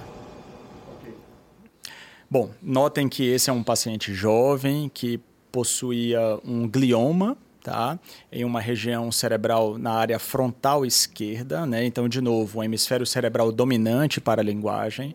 Então, geralmente as cirurgias do hemisfério dominante elas são de fato mais desafiadoras para o neurocirurgião porque tem toda aquela questão relacionada à linguagem, algo que no hemisfério cerebral direito, geralmente nós não encontramos essa, esse obstáculo a mais. Né? E aí, esse é o momento em que nós pedimos, por exemplo, para o paciente falar o alfabeto e, concomitantemente a isso, é, eu vou estimulando as áreas cerebrais. E em determinado momento, quando vocês perceberem no vídeo, ele não consegue falar a próxima letra do alfabeto. Ah, olha tá? só. Então esse é o momento que a gente detecta ali o que a gente chama de bloqueio da fala, ou seja, a gente detecta a região cerebral e que ele, quando estimulada, o paciente ele não consegue falar mais. Você repete o vídeo, aí Vamos você mostra para a gente. Vamos falar agora sem enxergar o alfabeto. Fala direto o alfabeto. A, B, C, D, E, F, G, H. Até aí tá indo tudo bem. K, L, M, N, O, P, Q, R, S, T, U, V. Aí. Interrompeu. Interrompeu. Ou seja, você estimulou aquela área. Exatamente. Esse é o momento em que eu detectei ali no mapeamento cerebral uma das áreas relacionadas à linguagem. Vale lembrar que não é somente uma única área, né? é uma região bastante ampla e que por isso a gente precisa fazer um mapeamento bastante extenso e é fundamental que o paciente esteja acordado, participativo e se comunicando bem. Agora vamos mostrar outro filme. Pode passar o próximo slide. Não era esse filme, mas tudo bem é, aquele está no final da cirurgia. Exato. Eles saem bem da cirurgia, né? Porque a é, gente tem. Exato, exato. Então notem, né? É claro que a dificuldade é, é, é a, a, como o paciente vai sair da cirurgia é algo extremamente é, individual, não é? Depende do local do tumor, depende também de condições relacionadas à própria saúde do paciente. Então, notem aqui na tela, no vídeo, né, que é um paciente jovem que, de novo, possui um glioma e é um paciente saudável e que, logo após terminar uma cirurgia com ele desperto, como é, ele basicamente ele ficou acordado durante a cirurgia inteira, quando termina a cirurgia, ele simplesmente está acordado. Isso é muito importante para a recuperação funções. do paciente. Né? Então a gente tem notado cada vez mais que a cirurgia com o paciente acordado, ela não só aumenta a segurança no que diz respeito à identificação das regiões críticas do cérebro, particularmente aquelas relacionadas à linguagem, como também nós percebemos que essas pessoas se recuperam mais rápido da cirurgia. É. Muito.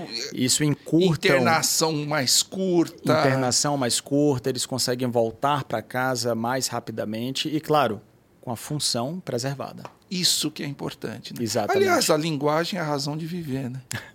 Se a gente perde a linguagem, tanto motora quanto. Sim. sim. Aí, aí, aí é, a vida meio que perde o sentido. É né? muito difícil, Marcelo. É muito difícil. Não é... Pode passar o próximo slide? Bom, você tá lá, viu, tá tentando ressecar o tumor. Aí você não, será que eu tirei todo o tumor? Será que eu não tirei? Como é que é? Sobrou? Qual é a técnica que você faz? Porque você falou duas coisas. Primeiro, preservar o paciente e tirar o máximo de tumor. De repente, você está numa área que você pode mexer, tirar o máximo de tumor, mas você não sabe se tem mais tumor ali ou não, porque visualmente nem sempre o tumor é muito diferente do tecido que você está trabalhando. Qual que é a técnica que você usa para maximizar, para tirar o máximo de tumor possível? Aí? Então vamos lá, Marcelo. É, quando a gente estava falando sobre os tumores cerebrais primários, né, existe uma peculiaridade, né, como, como são tumores que são, foram provenientes de células do próprio cérebro. É, é muito comum que o aspecto é, é, é, é, visual deste tumor muitas vezes é muito parecido com o tecido cerebral saudável. E aí é um outro grande desafio para o neurocirurgião, em que a, com, mesmo com o auxílio de microscópios de alta potência, que é algo fundamental que nós utilizamos na nossa prática também, é, existem alguns métodos que nos auxiliam nesse processo são os métodos, por exemplo, de fluorescência. Ou seja, qual é a ideia aqui?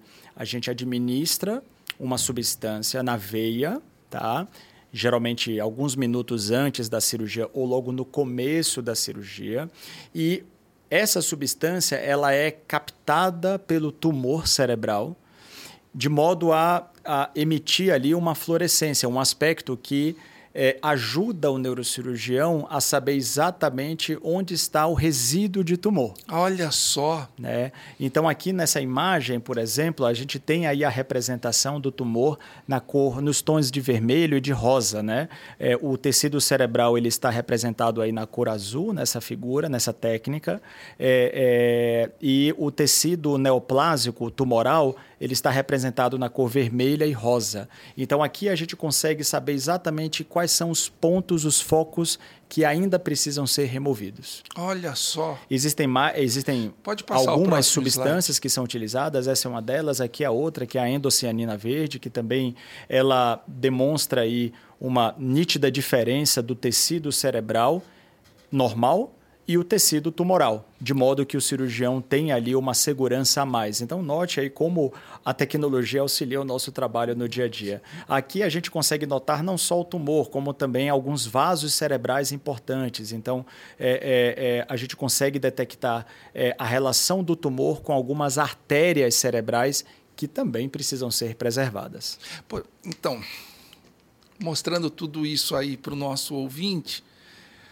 isso meio que desaterroriza a notícia. Tem um tumor cerebral, ou seja, a segurança da neurocirurgia evoluiu assim muito nos últimos 30 anos. Né? Ah, não há dúvida, não há dúvida disso. Eu acho que todos esses avanços com relação aos exames de imagem, a altíssima precisão, notem que a gente consegue hoje detectar sub, é, estruturas aí com uma precisão milimétrica, a gente consegue entender não só da estrutura, como também da função.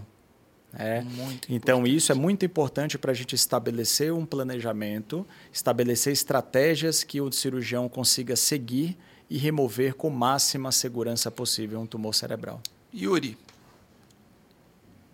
operar um paciente acordado, como você falou, você tem que uhum. fazer uma bela psicoterapia, você tem que orientar o paciente, o paciente tem que estar muito tranquilo. Mas uma parte desses pacientes não vai ficar acordado, né? A gente já sabe que tem paciente que tem pavor de fazer ressonância, ainda mais uma cirurgia. Há segurança mesmo no paciente dormindo, anestesiado? Aí é que está, Marcelo. É, é, existem alguns aspectos que realmente dificultam a realização da técnica com o paciente acordado. Então, por exemplo, se nós tivermos uma pessoa que antes mesmo da cirurgia ela já possua, por exemplo, é, um comprometimento grave da fala, a gente sabe que a cirurgia com, paciente, com ele acordado não vai nos auxiliar nesse processo. Então, não, é, não são todas as pessoas que possuem indicação de cirurgia acordado que de fato vão ser submetidas a esse procedimento. Ou, por exemplo, algumas pessoas que possuam um quadro de ansiedade que, mesmo com todo um trabalho de psicoterapia e eventualmente até o uso de medicações para ajudar esse paciente nesse momento dificílimo da vida dele, nem sempre é possível. Né? Então, é claro que o neurocirurgião ele tem que estar preparado para entender as dificuldades do paciente e, claro, estabelecer o melhor plano terapêutico de modo a seguir aquele objetivo, de ressecar o máximo de tumor, mas preservando a função dele. É, mas eu digo, quando o paciente está anestesiado, existe a monitoração eletrofisiológica que você consegue identificar aquelas áreas e dar um padrão de segurança de navegação para ele? Existe sim a monitorização neurofisiológica intraoperatória, que ela é justamente feita aí geralmente com o auxílio de um outro profissional médico que nos auxilia e que tem essa relação extremamente de confiança com o cirurgião. É possível é, mapear e identificar uma série de regiões cerebrais mesmo com o paciente anestesiado. Tá? Então, mesmo com ele anestesiado, dormindo e etc., é possível realizarmos uma cirurgia com bastante segurança. Com bastante segurança, isso é importante. A grande questão é que a linguagem, se for um tumor muito próximo da região da linguagem, aí realmente sabemos que o padrão ouro, né, que nós falamos, é a cirurgia com ele acordado. É, é, é muito importante. Bom, operou, acordou. Como é que é o depois da cirurgia, no sentido de, ah, eu vou ficar muito tempo na UTI, vou ficar. Evoluiu isso? Hoje as internações estão mais curtas, o paciente se recupera mais rápido. Na tua opinião, o que, que você tem a falar? A respeito do depois da cirurgia. Claro, claro, Marcelo. E, e, isso é uma situação que vem modificando de uma forma muito significativa nos últimos anos. Né? É, todas essas tecnologias, o que é que elas fizeram na prática? Geralmente, hoje é possível fazer a mesma cirurgia que antigamente, porém com um tempo cirúrgico geralmente mais curto e de uma forma muito mais segura. Além disso, o preparo pré-operatório é algo fundamental também para que o paciente passe por todo o processo do transoperatório, ou seja, o antes da cirurgia, o durante a cirurgia e o depois da cirurgia, da forma mais segura possível. E existem uma série de linhas de pesquisa que justamente atuam tentando entender quais são as, as estratégias que podem ser utilizadas para que a pessoa tenha a recuperação mais rápida e segura possível. Hoje, a ideia, a tendência, digamos assim, de uma série de modalidades cirúrgicas é realizar o mesmo procedimento com maior segurança e com menor tempo de internação no hospital. Eu, particularmente, sou um entusiasta dessa área do conhecimento. Eu acho que é, o quanto antes o paciente ele puder voltar para o seu lar, para a sua casa e ser reintegrado aí às suas funções, ao seu trabalho, enfim, a gente nota que essas pessoas elas terminam tendo uma recuperação e um retorno às atividades habituais de uma forma muito mais rápida, que é o objetivo. Né? Isso, isso depende muito também, não só do neurocirurgião, como a equipe multidisciplinar, né? Cuidados de enfermagem, fisioterapia. Exatamente Exatamente. Nós precisamos aí de uma atuação importantíssima e fundamental de uma série de profissionais da área da saúde, desde o nutricionista, do psicólogo, da, do enfermeiro, do técnico de enfermagem, do fisioterapeuta, enfim, uma série de profissionais da área da saúde que vão auxiliar esse paciente, fazendo com que ele se recupere o mais rápido possível e tenha condições de, ser, de receber alta do hospital para casa em boas condições.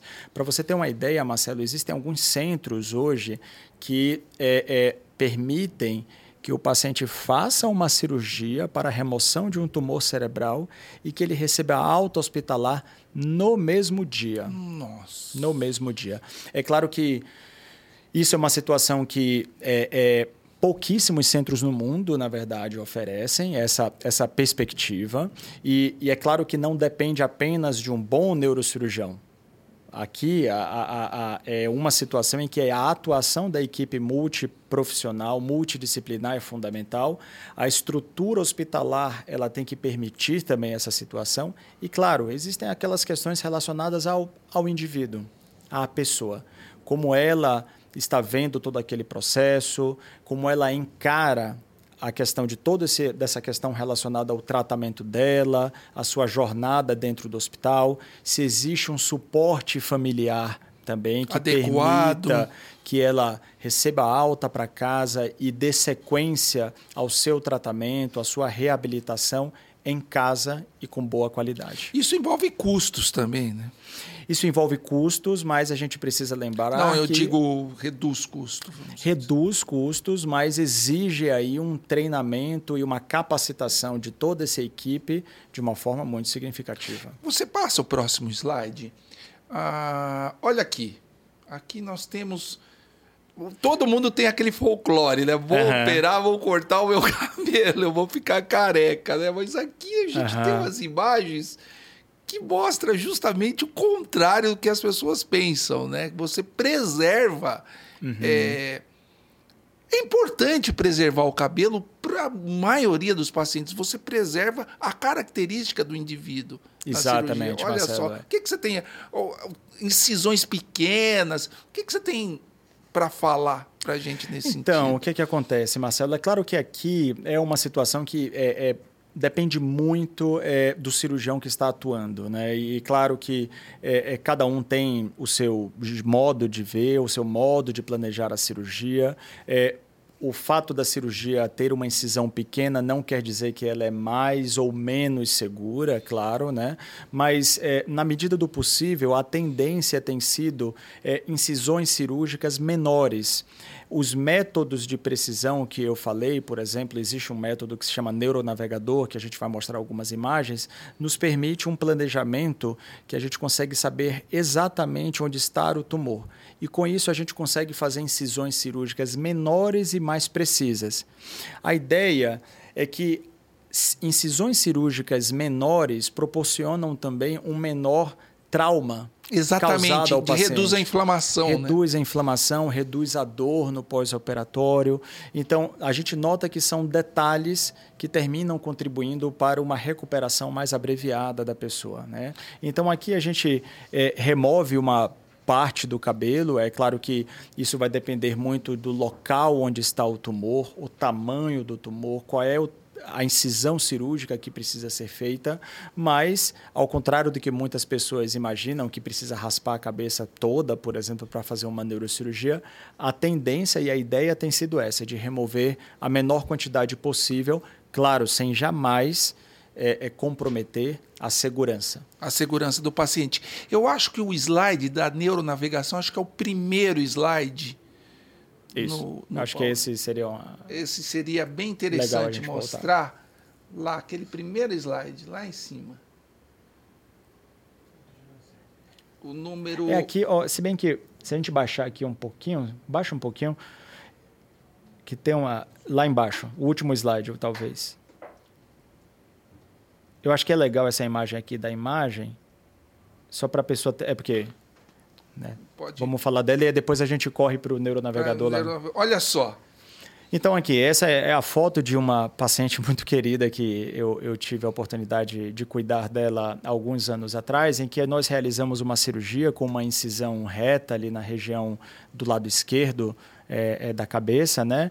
E aí notem, depois de três semanas, o aspecto, né? Então, assim, é uma pessoa que é, ninguém consegue perceber que ela foi submetida lá poucas semanas atrás a um procedimento cirúrgico de altíssima complexidade, não, como eu, foi o caso eu, eu dessa paciente. Eu já fui fazer exame na beira do leito, do pós-operatório, que eu não achava uhum. a incisão do paciente, estava escondida a incisão.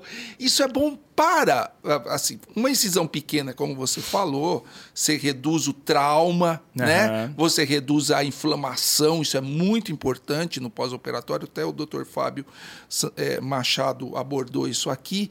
E você, o paciente se sente melhor, né? Sem dúvida alguma. Esse é que a gente nota. Bem, Aqui só. é um outro exemplo também de uma pessoa é, que foi operada e aí duas semanas depois é, ela ali já é praticamente imperceptível aí a, o local em que a cirurgia foi realizada. Vamos jogar a imagem da neuronavegação, Vamos. então? Acho que a primeira.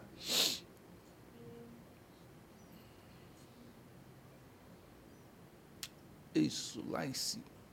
Essa, é, essa slide. É. Isso, isso. É, vamos nesse aí depois a gente passa para o outro. É.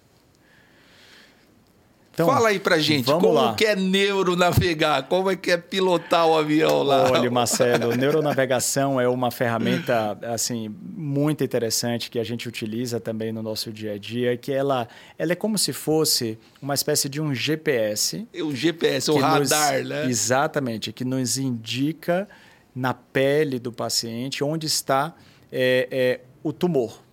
Então, com isso, é, a gente consegue enxergando é, o couro cabeludo, enfim, e os detalhes aqui da região craniana, a gente consegue como se fosse enxergar a distância, né? Aquela visão além do alcance, né? Em que a gente consegue, por exemplo, aqui nesse vídeo eu demonstro aí o momento em que a gente coloca aquela aquele probe, né? Aquela caneta, digamos assim, e ele nos indica em tempo real onde está a lesão tumoral, que ali está representada na cor azul ali na tela, né? Então notem que é uma ferramenta muito interessante que com isso a gente consegue aí é, é, é, auxiliar muito o nosso planejamento, é, planejar a incisão cirúrgica que vai ser feita é, e qual é a estratégia em termos de angulação é, é, que o cirurgião vai utilizar para alcançar aquela lesão tumoral e removê-la. É, uma, uma coisa que eu sempre ouvi na neurocirurgia, né? O neurocirurgião ele tem que ter ideia tridimensional. Se não tiver cabeça tridimensional, fica difícil, né? Exatamente. E antes da neuronavegação, você tinha que tentar é, fazer uma imagem tridimensional de um tumor assim, olhando para a cabeça do paciente, né? Exato. Se baseando exato. numa tomografia no passado ou numa ressonância. Hoje você consegue fazer isso em tempo real. Né? No passado, a gente precisava utilizar outros, outras formas. Né? Então, muita, muitos neurocirurgiões andavam com uma fita métrica em que a gente ia lá com a régua, media. desenhava, media e etc. Mas, assim, em última análise, era um método, digamos assim, que ainda é utilizado na prática, não é, ainda é, faz parte do nosso dia a dia realizar é, é, cirurgias sem o neuronavegador, tá? Então, de modo algum, essa, essa tática, essa técnica, ela, ela não é utilizada mais. Por outro lado, a neuronavegação, ela nos dá essa ideia de algo tridimensional, né? E com altíssima precisão. E é com isso que a gente consegue, portanto, estabelecer uma estratégia cirúrgica cada vez mais precisa, com incisões menores e com uma exatidão assim que nos auxilia muito. É, me sumiu da cabeça o nome daquele instrumento que os navegadores usavam para colocar no horizonte, para traçar o traço dele. O sextante. Sextante. O sextante. É. Aliás, tem uma história muito interessante do Shackleton, né? Que ele, quando ele naufragou na Antártida, ele estava lá com todo o time dele uhum. e ele guardou duas coisas: o sextante e e ele, ele, ele, eles, com a madeira do navio, eles construíram é, um barquinho para uhum. poder navegar e chegar nas ilhas Georgias do Sul até resgatar toda a equipe. Mas o sextante era o que o neurocirurgião fazia no passado, né? Com a régua e Exato. tal, com a fita métrica, media e tal. E hoje o navegador tem GPS, tem instrumentos de navegação muito bons que ele sabe exatamente o local onde ele navega, que é o, o neuronavegador. Né? Exato. Né? E esse neuronavegador ele incorpora não somente as imagens do tumor, como também daquelas fibras, das áreas cerebrais críticas. A gente consegue carregar todas essas informações e a gente utiliza durante a cirurgia, ou seja, em tempo real a gente tem uma, uma ideia de precisão e da relação do tumor com as estruturas vizinhas de uma forma que realmente nos auxilia bastante. Muito bom, Yuri. Vamos falar agora um pouquinho do é, para caminhar para o final do nosso podcast, futuro da neurocirurgia em relação aos tumores cerebrais. O que, que você espera? Vamos lá, Marcelo. Quando a gente observa, é, a gente falou agora há pouco a respeito da medicina de precisão.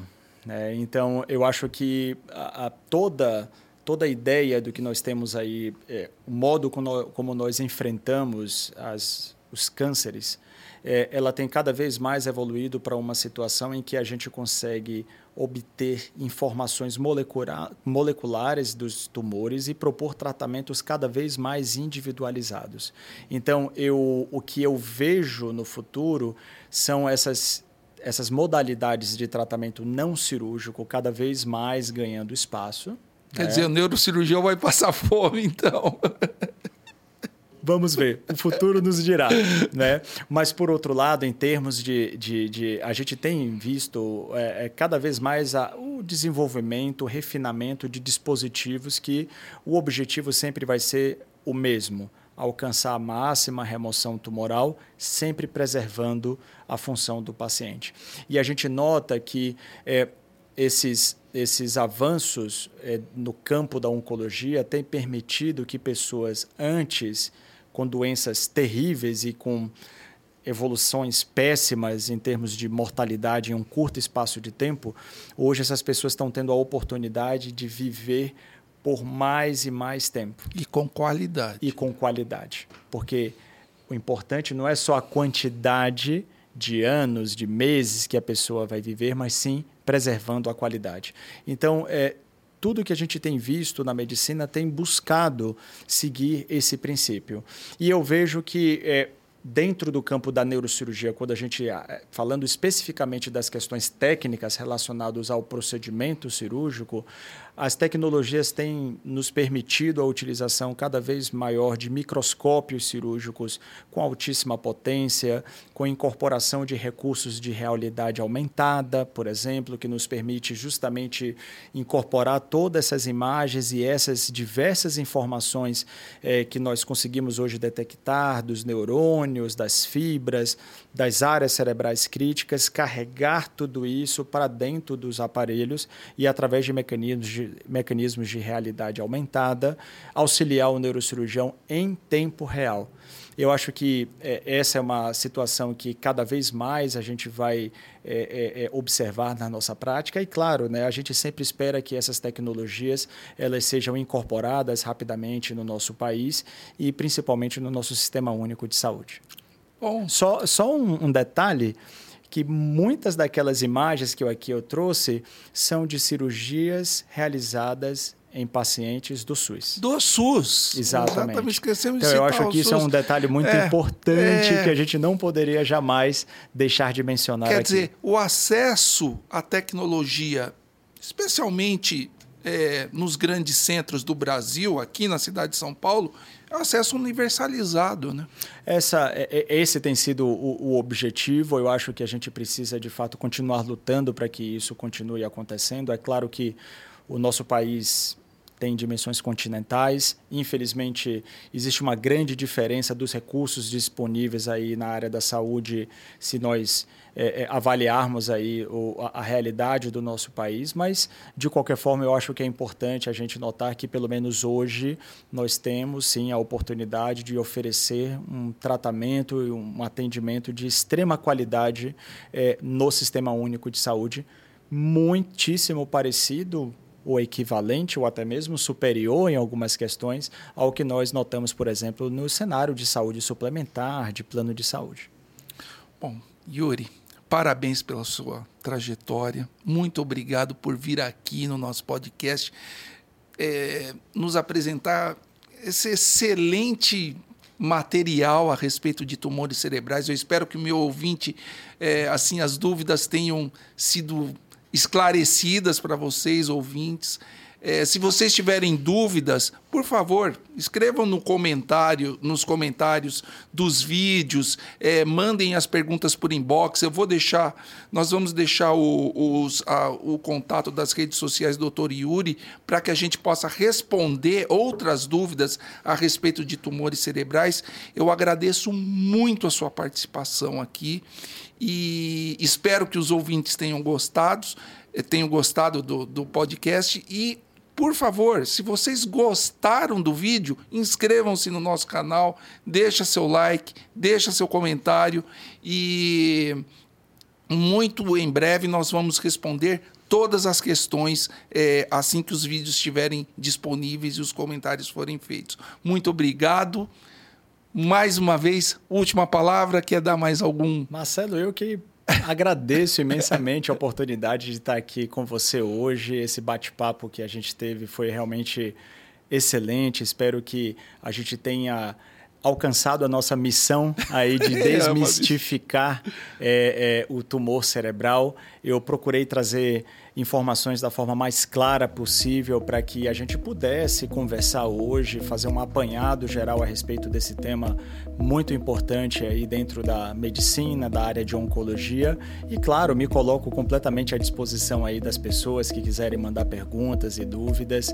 É, vai ser o maior prazer poder responder todas elas. Valeu, Yuri. Grande abraço aí. Forte abraço.